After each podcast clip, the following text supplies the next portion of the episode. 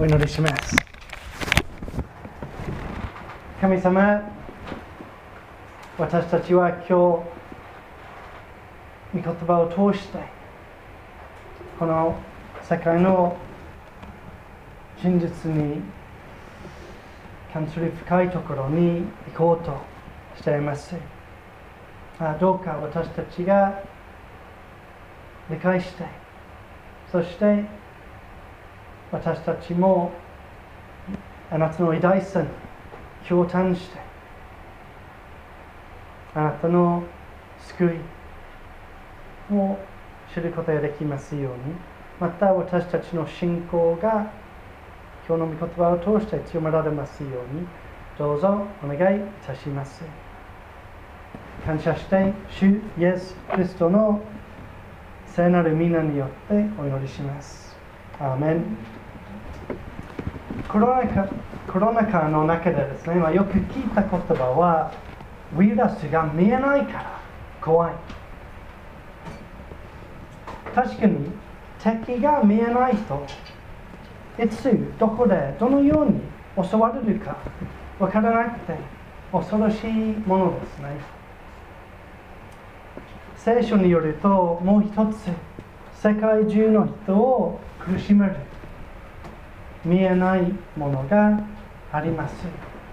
コロナウイルスより危なくて恐ろしいものです。それは今日の聖書箇所にも出てくる悪魔と悪霊です。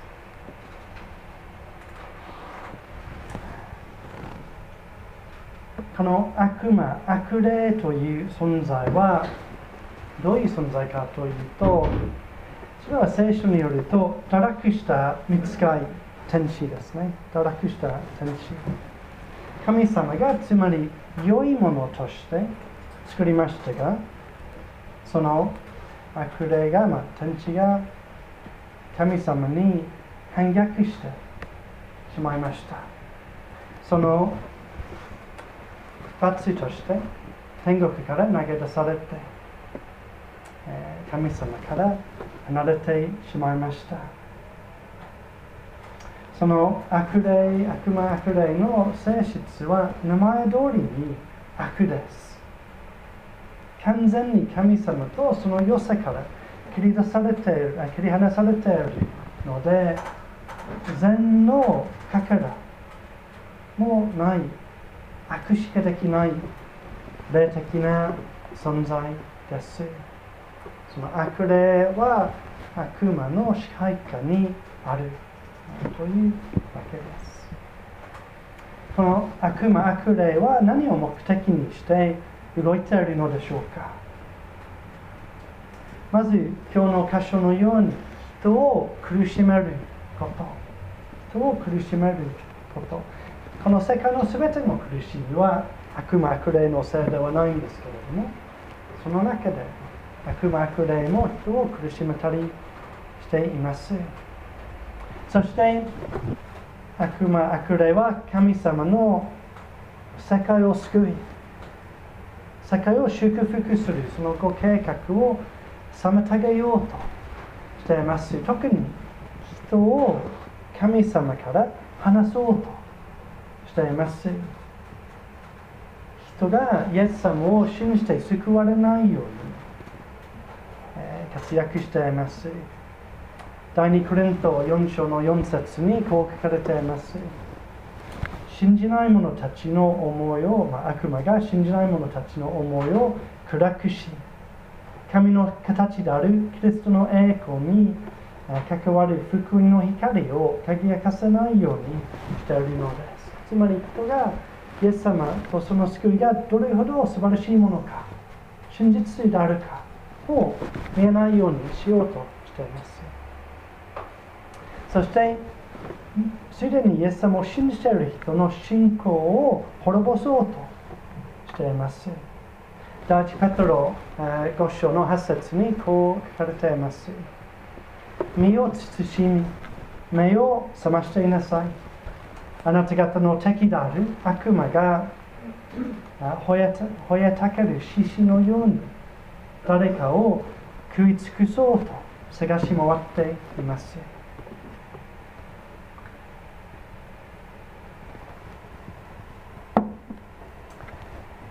悪霊悪魔はよく聖書に言われてくるんですけれども今も活躍しているのでしょうか。聖書の答えははっきりです。今も活躍しています。ではどのように活躍しているのでしょうか。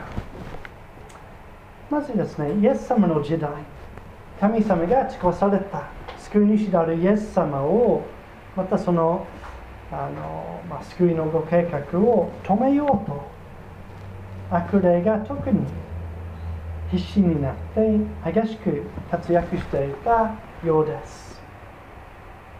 聖書の中でも悪魔悪霊の活躍は福音書イエス様の生涯の中であの、まあ、あの多く書かれているんですけれども他のところで割と少ない。しかし今も昔と同じように活躍しています。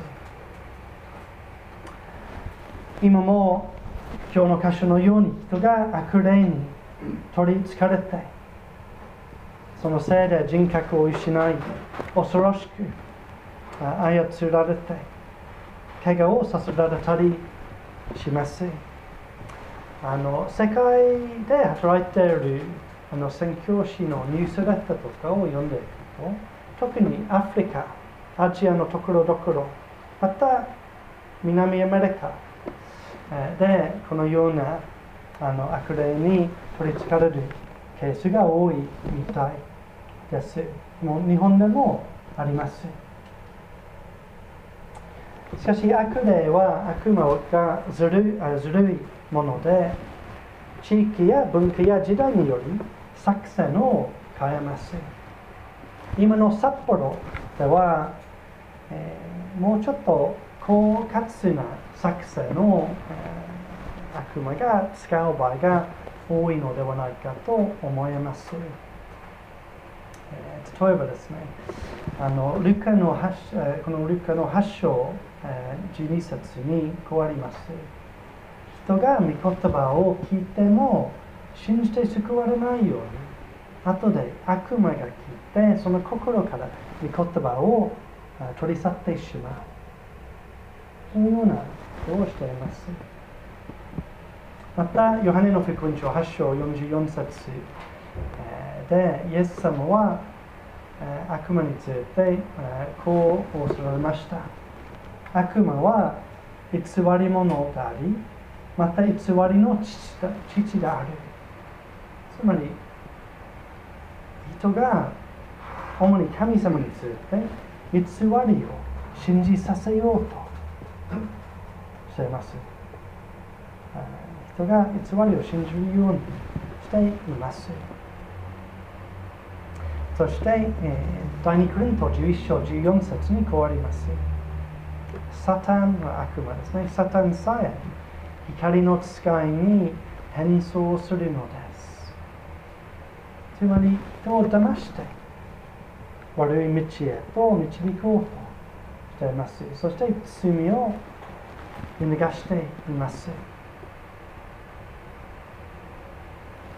そして第一テスロニケ3章5節に悪魔は誘惑者と呼ばれています。人がイエス様に対する信仰を捨てるようにと誘惑していると書かれています。では悪霊とはどのような存在かをちょっと確認した上で今日の箇所を見ていきたいと思います。前回ですね先週の日曜日このえ直前の箇所でイエス様の神の子としての栄光が弟子たちに表されて3人の弟子たちに表されてこれは私の選んだ子彼の言うことを聞けというイエス様を主として救い主として承認する声をその3人の弟子たちが聞きました、えー、まあ、その出来事は山の上で行われたんですけど、まあ、あの起こったんですけれどもえー、今日の箇所に入ると37節。次の日一行が山から降りてくると大勢の群衆がイエスを迎えた。そしてあの38節。すると見よ群衆の中から一人の人が叫んでいった。先生お願いします。息子を見てやってください。私の一人息子です。ご覧ください。霊がこの子に取り付くと突然叫びます。そして引きつけを起こさせて青を吹かせ打ちのめしてなかなか離れようとしません。のお父さん息子さんの苦しみ。心配恐怖を想像してみてください。この人を助けるためイエス様は山から降りてきました。イエス様は私たちを慈しみ栄光のところから私たちの苦しみに入り私たちを助けに来てくださる。お方ですこのお父さんは悪霊を追い出すようにと切にイエス様と一緒に山に登らなかった。9人の弟子たちにお願いしていました。しかし彼らができませんでした。彼らが彼らができなかった、えー、ということを聞くイエス様は、えー、41節の言葉を持って、えー、答えますああ不信仰な曲がった。時代だ。いつまで私はあなた方と一緒にいてあなた方に我慢しなければならないのか。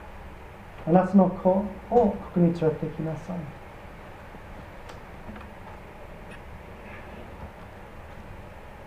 驚くほど強い言葉のように聞こえるかもしれません。この言葉は追い出せなかった弟子たちをはじめ群衆に向かって言われた言葉です。どういう意味なんでしょうか。この群衆はですねみんなユダヤ人。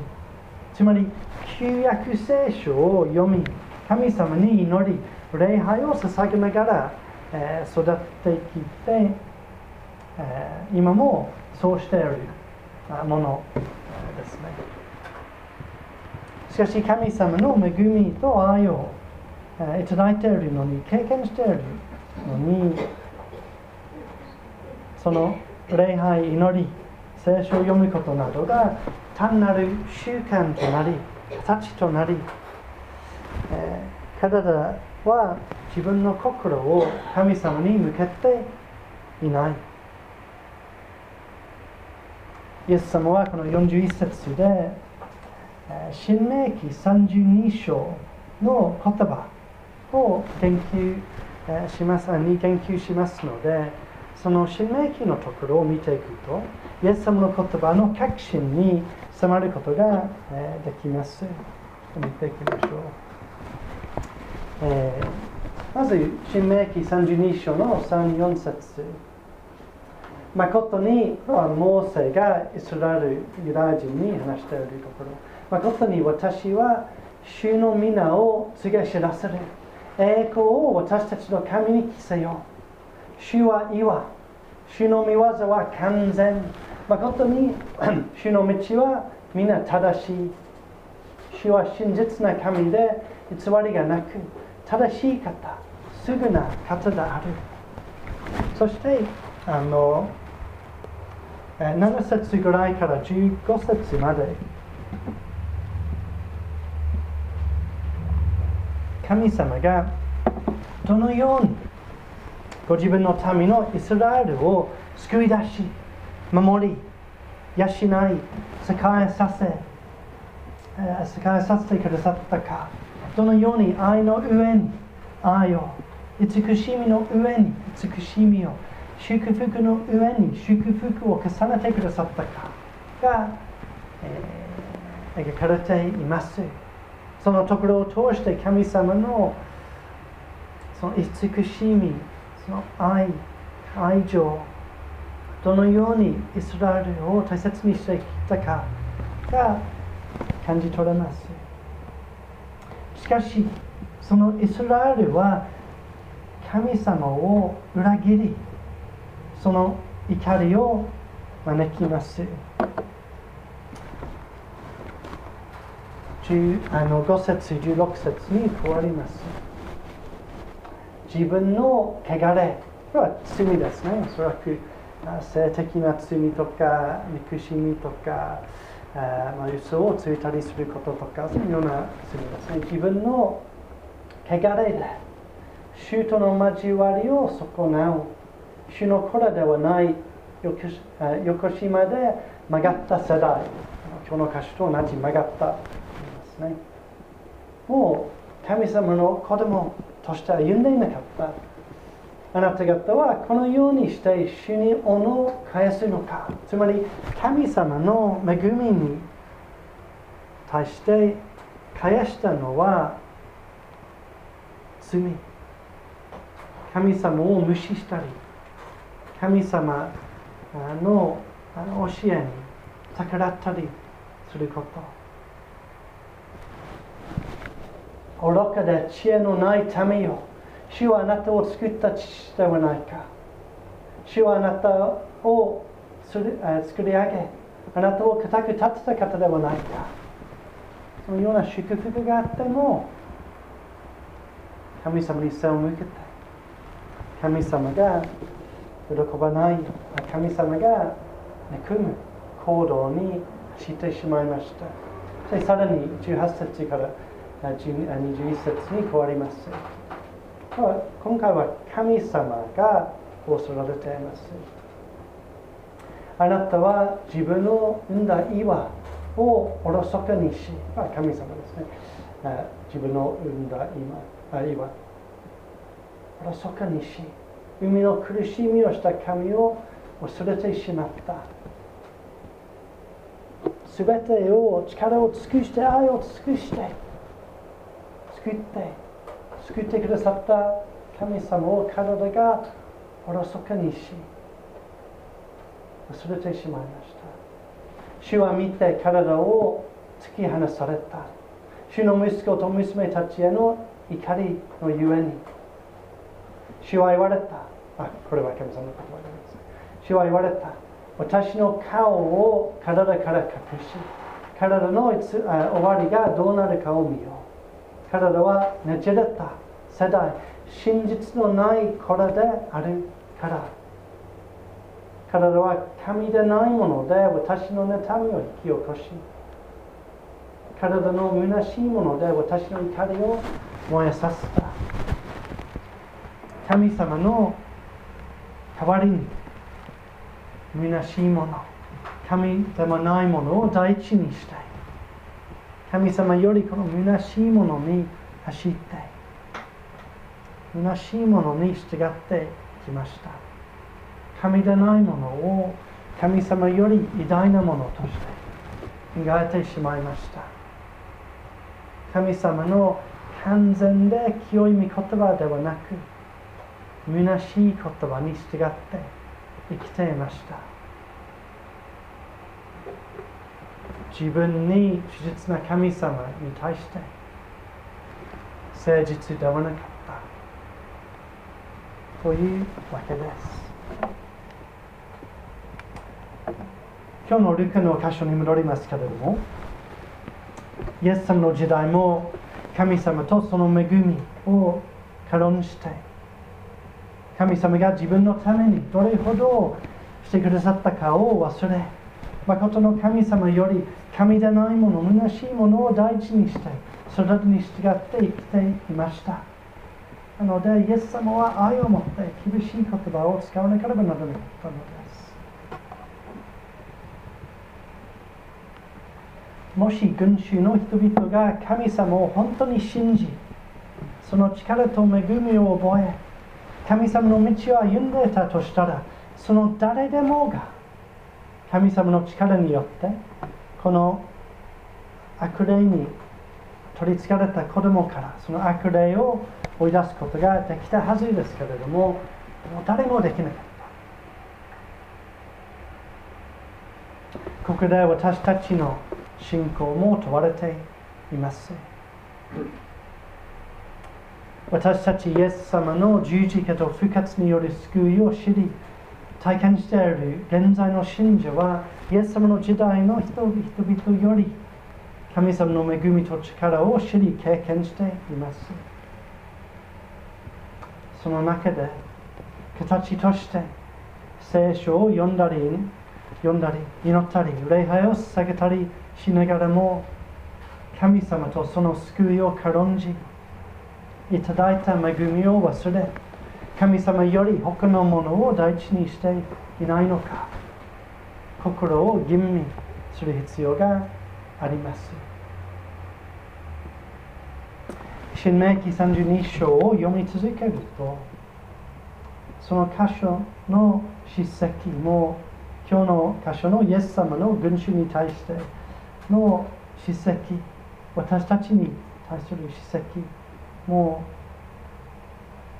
う私たちが悔い改め新しく神様の恵みを知ることを目的とした愛の言葉です。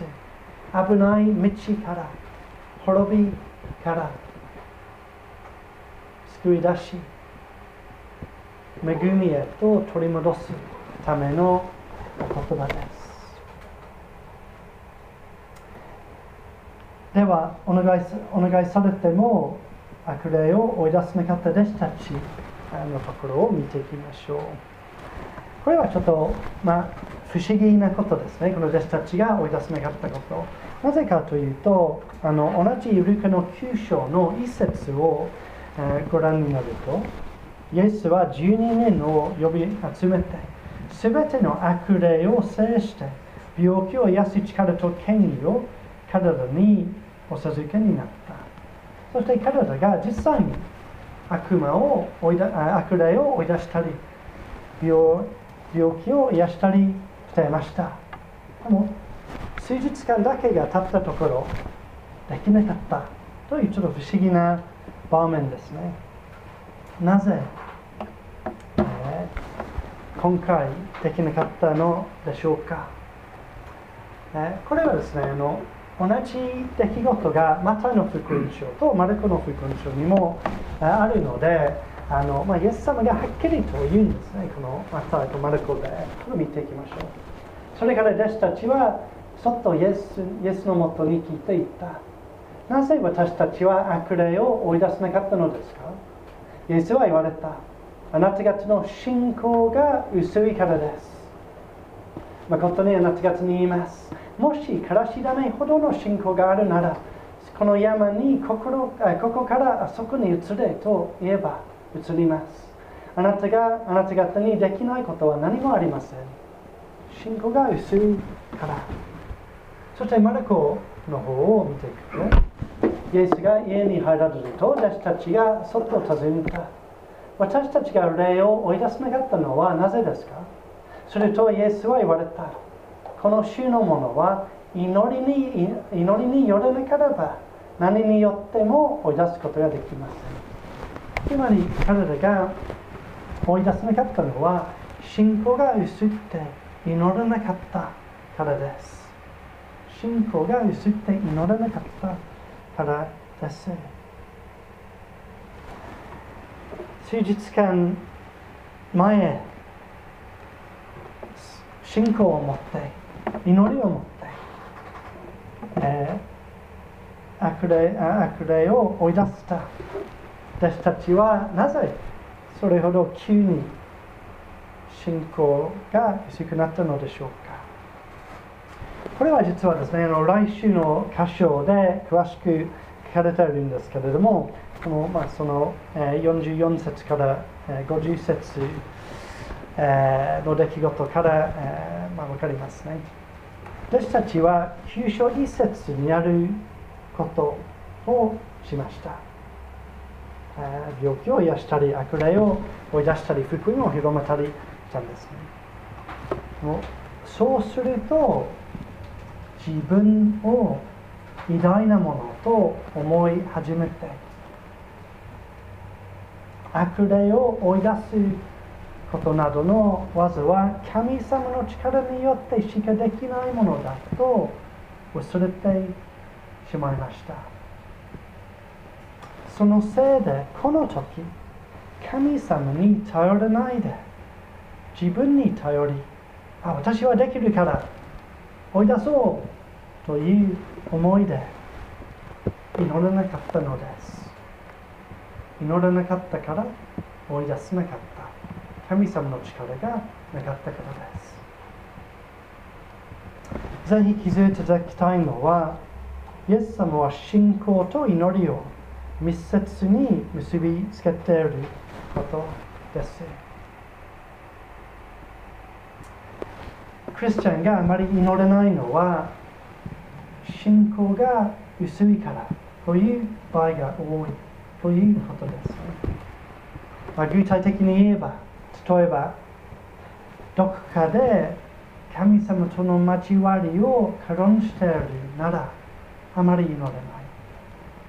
自分がどれほど神様の助けを必要としているかを忘れるならあまり祈れない。また教会が周りの人が世界がどれほど神様の恵みを必要としているかを忘れるのならあまり祈れない。どこかどこかで神様が祈りに応えてくれない。もしくは答えられないと感じているならあまり祈れない。神様より他のものに頼っているなら私たちはあまり祈れない。そのものに頼っているから。今まで抱いた恵みを忘れたりないがしろにしたりして神様が祈りに応えて豊かに与えてくださるお方であるということをあまり思っていないとあまり祈れない、えー、峰重清先生という神学者が、えー、こういうチャレンジを私たちに投げ出します。ここでは私たちがイエスから権能と力を与えられて派遣され信仰を告白しながらもなおイエスを理解せず悪霊に取りつかれた子供を助けることができない無力な存在として描かれているがこのような描写は今日のキリスト教会に広がりつつあり閉塞感とその将来の課題をも示唆しているように思われます。私たちが祈らないと神様の力を知りません。しかし祈ると私たちを通して神様が力強く働いてくださいます。不信仰な群衆ですけれども。でもその中イエス様ご自身が介入します。41節の最後からお読みします。あなたの子をここに連れてきなさい。その子が来る途中でも悪霊は彼を倒して引きつけを起こさせた。しかしイエスは汚れた霊を叱りその子を癒して父親に渡された人の前で力強い悪霊ですけれどもイエス様の前で全く無力です群衆は神様の偉大さ、イエス様の力に驚きます。私たちも改めて共感しましょう。私たちを、この世界を悪魔と悪霊の支配と圧迫と力から解放できるのはイエス様のみなんです。イエス様を自分の主と救い主として受け入れイエス様に連れて行く人はもうその支配から救われています。私たちが神様に信頼を置き神様に従っていると悪魔と悪霊は私たちに触れることができません。ヤコブの手紙4章6、7節にこうあります。神は高ぶる者には敵対しへりくだった者には恵みを与える。ですから神に従い悪魔に対抗しなさいそうすれば悪魔はあなた方から逃げ去ります神様の力を恐れていることですね悪魔悪霊もし私たちが高ぶれな高ぶれないでへりくだったとしたら追い出すことができました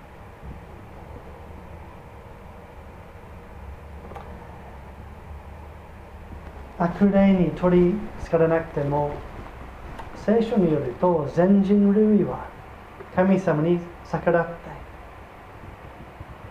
罪に走りました。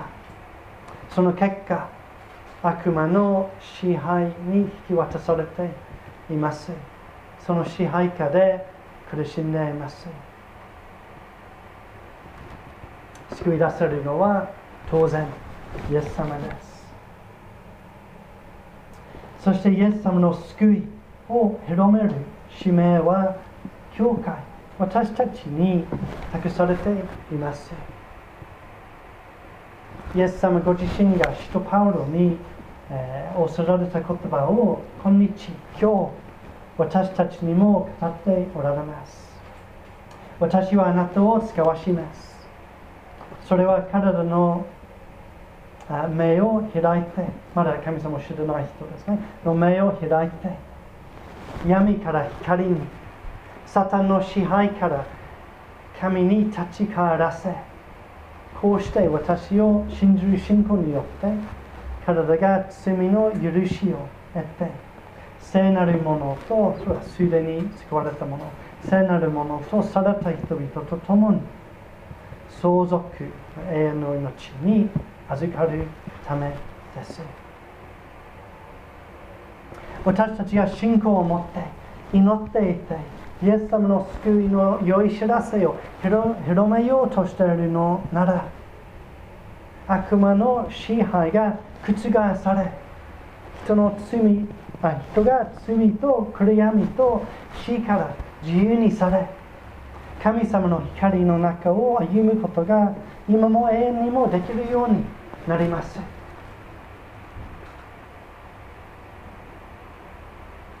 イエス様の力によってイエス様に頼ることによって祈りによって私たちはできるのです。それは今の私たちの使命なんです。でもいつまでもこの働きが必要であるというわけではありません。将来にイエス様が栄光を帯びて再び来られ悪魔と悪霊を完全に滅ぼしこの世界から全ての悪暗闇苦しみを追い出し神様に立ち立ち返った人はみんな永遠に神様と一緒に生きることができるようにしてくださいました。まあ、その必要はもうしてくださいました。その日、すべての苦しみが、悲しみが終わります。イエス様を通して私たちが苦しみのない悪魔、悪霊のない永遠の世界で生きられます。その日までイエス様が再び来られる日まで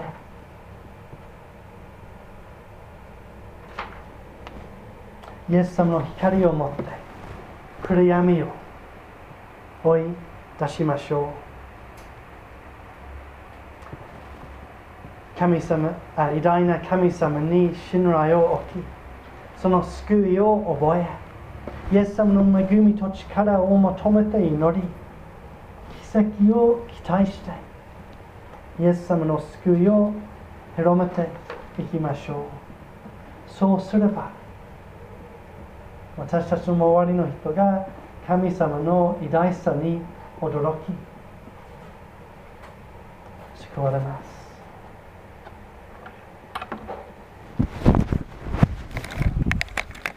では今日の音の祈りを岡原さん